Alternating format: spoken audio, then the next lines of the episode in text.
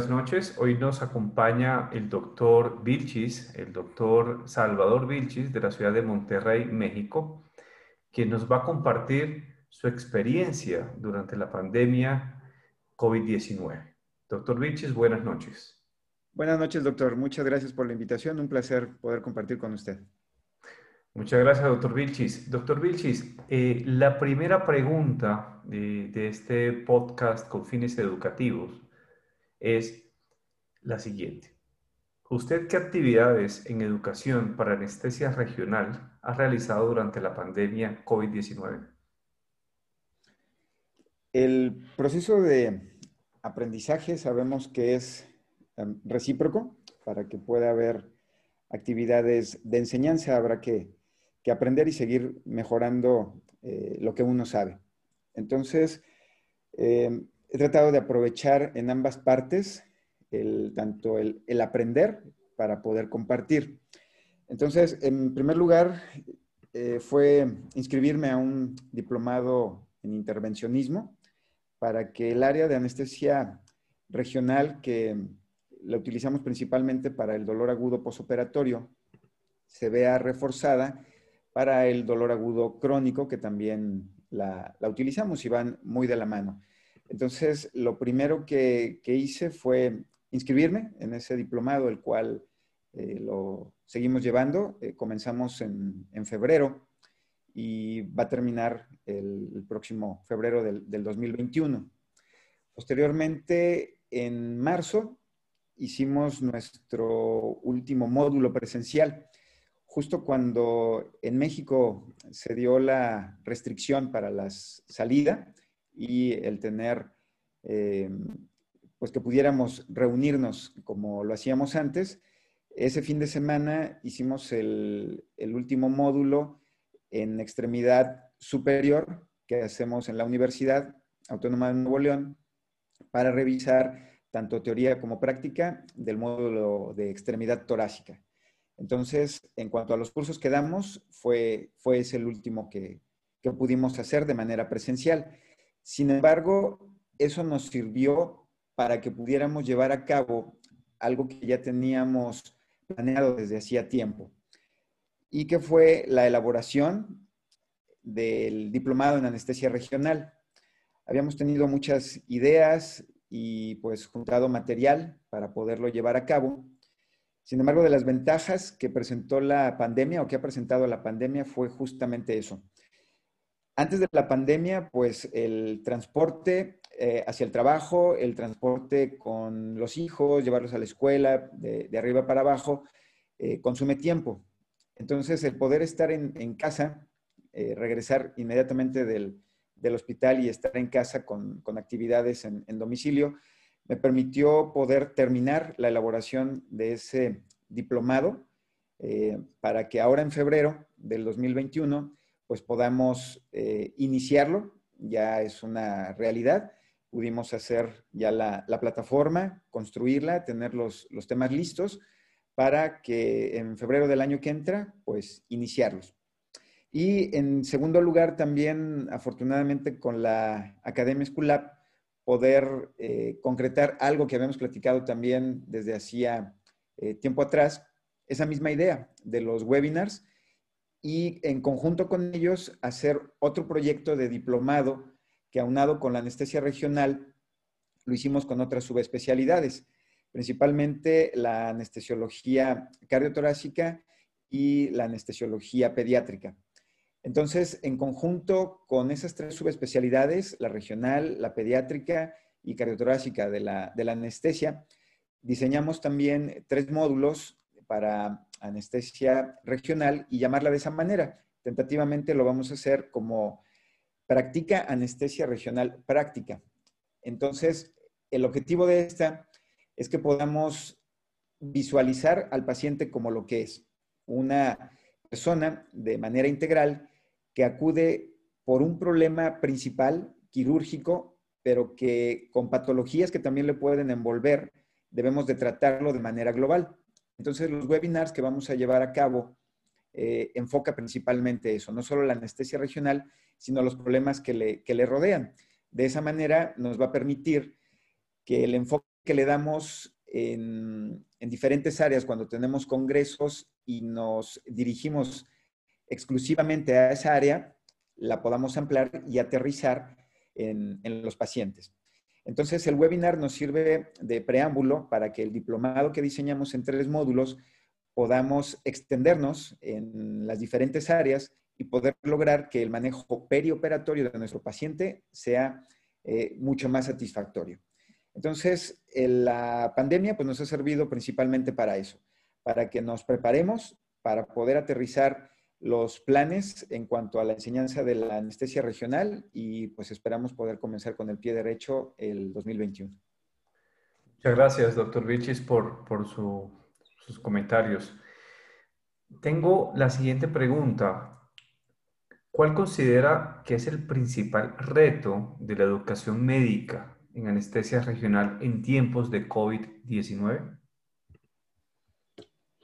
El reto es grande y creo que debieran ser varios los aspectos, pero se pudiera aterrizar a lo que siempre se ha pretendido en cuanto a la educación, que es que el alumno pueda desarrollar las competencias adecuadas para que lo que está estudiando lo pueda llevar a cabo em, de manera eficiente. Sin embargo, el estar ahora confinados nos obliga, nos ha obligado a que ese proceso pues lo llevemos principalmente de manera virtual y eso pues nos va a facilitar las cosas para tener el conocimiento teórico. Sin embargo, el poder enfocar cualquier área de la medicina para tratar un paciente, pues es indispensable que nosotros podamos abordarlo de esa manera. Pero en el caso de la anestesia regional y hacerlo guiado por ultrasonido, puede ser una ventaja el, aprovecharnos de todas las herramientas que, podemos disponer para que en el momento que lleguemos con el paciente lo hagamos con mayor eh, facilidad. Entonces, esas competencias eh, creo que representan el, principal reto, porque los procedimientos que realizamos de anestesia regional guiada por ultrasonido es precisamente que nosotros podamos identificar o no solo identificar nuestro objetivo en el cuerpo mediante el ultrasonido, poder identificar la sonoanatomía, sino que el uso de la aguja, que es lo que finalmente deseamos, llevarlo hacia ese target, sea de manera efectiva. Entonces, eso no lo podemos aprender leyendo, se tiene que, hacer. Entonces, el principal reto va a ser que logremos tener esa práctica y hacer las simulaciones adecuadas para que las habilidades que necesita el alumno adquirir y poder hacer esos procesos de anestesia regional guiada por ultrasonido se lleguen a, un porcentaje alto que permita tener eh, la confianza para, para, llevarlos a cabo. Así que yo creo que ese es el, el principal reto, doctor. Muchas gracias, doctor Vilchis. Doctor Vilchis, tengo una última pregunta, aprovechando eh, su tiempo y su disponibilidad del día de hoy, y esta es la siguiente. ¿Qué recursos tecnológicos se pueden implementar para facilitar el entrenamiento en anestesia regional guiada por ultrasonido?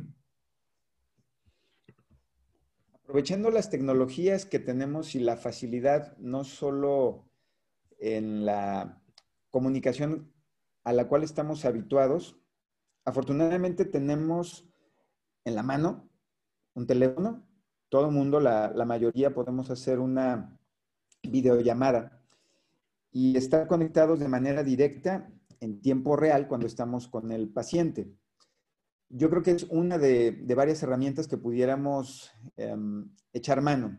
Eh, poner ejemplo, estamos en el quirófano, el alumno tiene su paciente, tuvo un periodo previo, por supuesto, de la revisión de todo el material que, se dispone para introducirse al tema. Hubo el intercambio en foros con los expertos para conocer no solo su punto de vista, sino eh, las partes claves de cómo llevar a cabo un, procedimiento. Entonces el alumno ya tiene la oportunidad con el paciente de llevar a cabo em, el bloqueo. Entonces una videollamada pudiera resultar útil el conocer el paciente, el mostrarnos el escaneo y nosotros poderlo dirigir en esa videollamada de cómo lo está realizando. Sin embargo, eh, creo yo puede haber todavía condiciones todavía más favorables para que esa visión sea muy específica. Hay equipos de ultrasonido que se pueden conectar a, un Ethernet y entonces estar recibiendo la señal totalmente eh, con una visión mucho más clara de lo que el alumno está realizando y de esa manera poderlo dirigir de una forma más segura. Incluso las herramientas que pueden tener algunos equipos de ultrasonido son precisamente el identificar la aguja, independientemente de si esta es ecogénica o no. Hay equipos que, pueden aumentar ese grado de seguridad al tener el, dentro de su software la capacidad de poder identificar esa, la punta de la aguja. Eso nos serviría como facilitadores el poderle mostrar al alumno que en todo momento la aguja debe de permanecer bien alineada, pero teniendo un equipo con esas características en donde nos está previniendo o mostrando siempre en dónde está la punta de la aguja, creo que pudiéramos eh, lograr hacer procedimientos más seguros eh, con, los alumnos. De hecho, eh, no se requeriría, evidentemente, que desde un principio esté con el, con el paciente. Lo podemos hacer en modelos phantoms o bien en modelos cadáveres, ya sea animal o humano cuando se disponga, pero la facilidad de contar con un equipo que tenga el software que identifique la punta de la aguja y o que pueda estar conectado a Internet, creo que sería una de las herramientas principales que nos ayudaría a, que esas competencias sean alcanzadas, pero sobre todo estar realizando procedimientos con eh, mucho mayor eh, seguridad.